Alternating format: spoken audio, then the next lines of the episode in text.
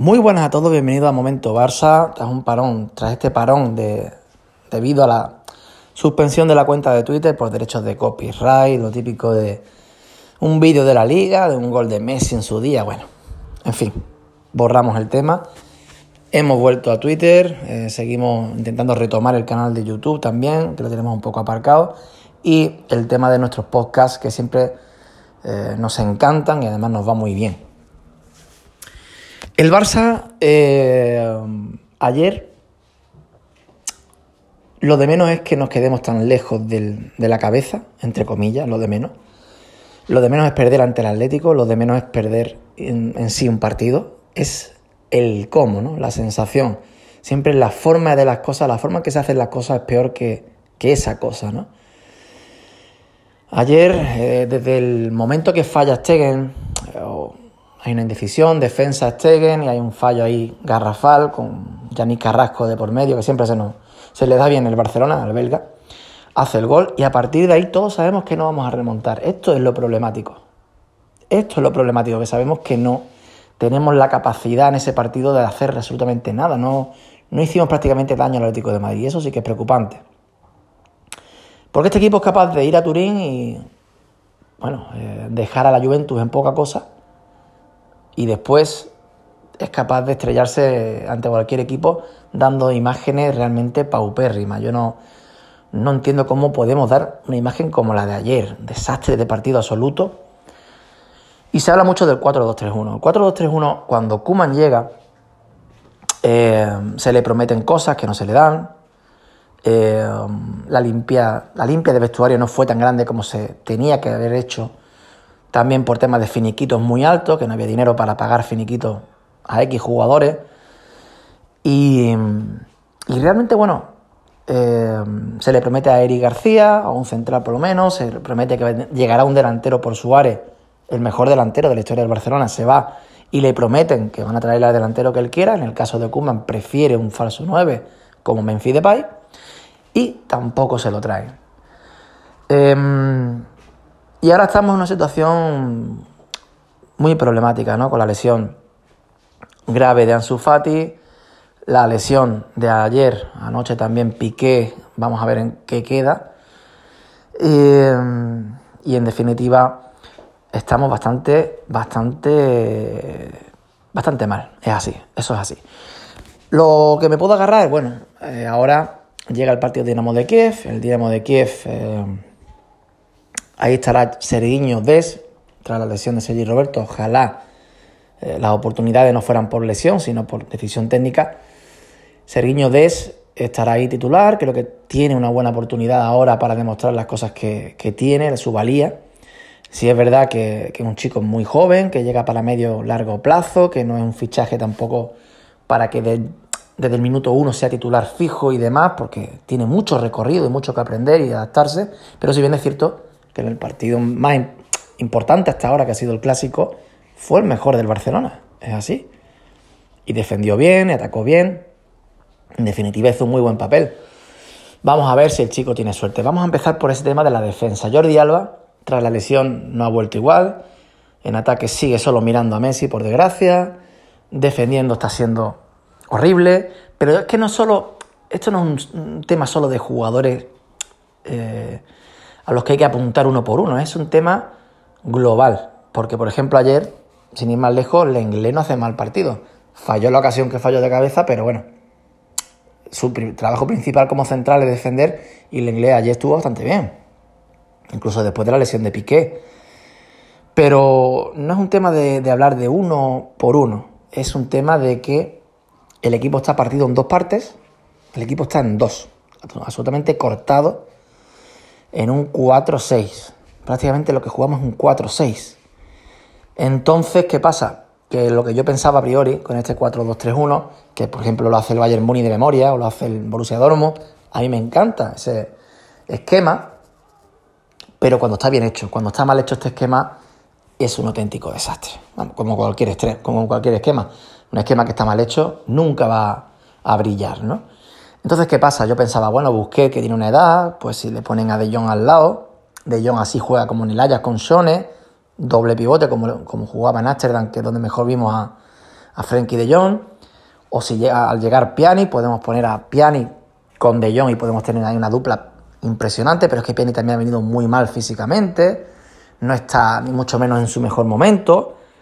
Aparte de que no ha tenido la, pretemporada adecuada con lo del COVID y demás, pues no, no se le ve bien a Piani todavía, ¿no? Y todo se va uniendo. Coutinho en el mejor momento se lesiona, eh, Ansu Fati en su mejor momento de, explosión se lesiona y al final vemos un Dembélé que sí es verdad que está cada vez mejor y ayer también se lesiona porque tiene un, un problema en el hombro, bueno, es que no nos sale absolutamente nada. Kuman la suerte le está dando la espalda de una manera impresionante. Eso aparte. No vamos a decir que todo esto es por suerte. ¿eh? Digo que aparte no tiene suerte. Kuman lo que tiene que tener ahora es capacidad de rectificación.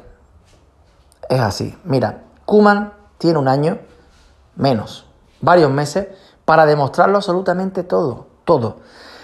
Porque si no, tiene ya la, la guillotina la tiene encima ¿Y qué ocurre? Eh, Víctor Font tiene a Xavi. Y aunque después rectifique y diga, no, bueno, si Kuman lo hace muy bien, Xavi podría estar mandando como directivo, digamos, o director técnico, y Kuman en el banquillo, pero nada. Que si Kuman no arrasa, Kuman va fuera. Y punto. Porque además va a ser Font el próximo presidente. No me cabe duda. A no ser que la porta finalmente si se presente y haga la de. Bueno, no sé lo que traería la porta, ¿no? Pero yo creo que va a ser Font.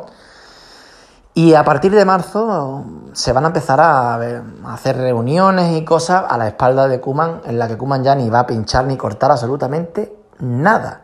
Entonces Kuman tiene ese reloj que va a toda velocidad y que sabe que le está persiguiendo constantemente. Entonces Kuman está entre crear algo para el futuro o mirar por el resultado. Y va a tener que mirar por el resultado no le va a quedar más remedio. ¿Por qué? Porque de aquí tampoco se va a poder construir absolutamente nada. Se va a poder construir, por ejemplo, que Pedri el año que viene tenga muchísimos minutos de experiencia en primera división en un grande. De acuerdo, perfecto. Pero el 4-2-3-1, si él lo mantiene, ese 4-2-3-1 no está ni siquiera en el B. En el Barça B no, mm, no hace ese 4-2-3-1, ni los juveniles, ni A ni B. O sea, solo lo hace el primer equipo, por lo tanto, no es algo que se haya cambiado en el club, quiero decir. El club sigue con su 4-3-3 y su forma de posesión de balón, que además lo veo bien porque si ven a Kuman como entrenador de transición, más vale que sea así. Más vale que sea así. El año que viene, la temporada que viene, Kuman no va a estar, mm, salvo milagro. Y mira que yo he apoyado y apoyo a Kuman muchísimo. Creo que se ha metido en un barro estrepitoso donde nadie quería meterse, nadie quería meterse y él lo ha hecho, ha dejado la selección holandesa, ha pagado la penalización con la Federación Holandesa, la ha pagado de su dinero, de su bolsillo, para venir aquí en el peor momento, con un Messi que se quería ir, con un Suárez que se marchaba y que él tenía que echar. Bueno, tras un 8-2, bueno, horrible. Con moción de censura, con Bartomeu por medio, bueno, todo desastrado, ¿no?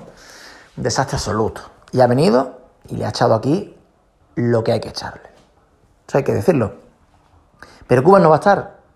Cuba no va a estar. Entonces, ¿qué pasa? ¿Qué vamos a crear para, el futuro en este año de Kuman? Muy poco. Muy poco porque el 4-2-3-1 acabará cuando, si Kuman no lo no rectifica y mete el 4-3-3 el próximo partido, o dentro de muy poco tiempo, si lo mantiene todo el año, porque su cabeza diga, no, no, así vamos a jugar. Ese 4-2-3-1 el año que viene no existe. Y si llega Xavi, la forma de ver el fútbol de Xavi y de Kuman no son tan parecidas como mucha gente quería o quiere pensar. Son muy distintas, muy distintas. Entonces se habrá creado muy poca cosa, simplemente los minutos que le dé a los chavales, ya digo. Que por supuesto mm, me quito sombrero, con, por ejemplo, con lo de Pedri. Mucha gente critica a Pedri y que por qué está Pedri titular y demás. Bueno, yo creo que si Kuman pone un chaval con 17 años en la primera primer partido, segundo partido, y ya lo tiene titular hasta en Turín, a un chaval como Pedri, será porque le gusta cómo trabaja, le gusta la calidad que tiene, le gusta su actitud, le gustan mil cosas, y no le está temblando el pulso porque sabe que poner a Pedri, mm, como ventaja tiene, sí, la valentía, pero todos los demás son desventajas. Un chaval que no tiene experiencia, un chaval que no es duro en el cuerpo a cuerpo y mil cosas más. Y Kuman lo mantiene ahí, yo vamos, lo veo estupendo. Lo veo estupendo. Otra cosa es lo de Ricky Puch. Y ahí es donde voy, por ejemplo, en algo que no estoy de acuerdo con Kuman. Una cosa es que eh, no cuentes con él, porque no. Bueno, pues no entra en tu estilo de juego y demás, pero realmente para cero minutos, cero minutos, un partido que estaba acabando, un partido, por ejemplo, que estaba acabando, como el día de eh, el Dinamo de Kiev en el Camp Nou, ¿no? Pues ese día le da cinco minutos a Piani, los últimos cinco minutos a Piani me dárselo, por ejemplo, a Ricky. Los últimos cinco minutos a un jugador veterano nunca les ha gustado, ni le sientan bien. Sin embargo, un chaval que se está eh, matando por tener algún minuto, le das una puerta de esperanza, le abres un poco la ventana a la esperanza, es lo que quiero decir. Y Ricky, si bien es cierto que porque vamos, a meter a Ricky titular, lo pones en medio del campo y ya el Barça juega otra cosa y arrasamos, no, no. Pero realmente Ricky, si su defecto es la, el jugar muy acelerado, su virtud es jugar muy acelerado. También, quiero decir, el Barça muchas veces, como ayer, se duerme en los laureles. Juega muy lento, muy eh, previsible, nos cuesta que el balón fluya. Pues eso es lo que tiene Ricky. Eso es lo que te da Ricky. Y yo creo que lo puedes utilizar. Y debería utilizarlo. Y mm, se comentaba que si Junior Firpo, si Firpo sale en enero, podría ser que subiese Valdés. Pues mira, lo vería fenomenal, fenomenal. Darle savia nueva, darle frescura al equipo. Esta plantilla, la limpia no se hizo más fuerte porque no había dinero para los finiquitos. Es así. Si no, más gente hubiese salido de la plantilla. No podían echarlo a más de uno. Y realmente lo que tenemos que ir mirando, lo que tenemos que ir mirando es ¿Va a rectificar Kuman los próximos partidos? En detalles, porque si sigue de esta manera este equipo, no puede mantener esta irregularidad. Es una montaña rusa, es capaz de reventar a la Juventus en Turín y llegar el próximo partido y ser una auténtica bazofia de partido. No puede ser. Un, equipo así no puede ganar absolutamente nada. Ya no ganar, que no puede competir en ninguna competición. Si no tienes un poco de regularidad, un mínimo de regularidad, no puedes competir a nadie en competición. Solo que te suene la flauta dos o tres veces en Europa, pero es que ni así, es que no nos llega, no nos llega. Y después está el tema eh, Leo Messi. Creo que hay una cosa que se llama el clima. El clima.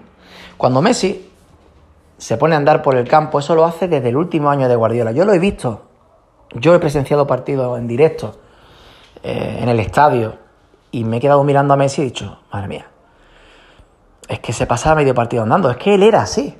Y después cogía el balón y cambiaba absolutamente todo. Aquí pasan dos cosas. Primero que Messi ya no es aquel Messi que con, ese, eh, con esos cuatro arranques de, genialidad y explosividad te reventaba cualquier equipo. Y cuando digo cualquier equipo es cualquier equipo. Ya no.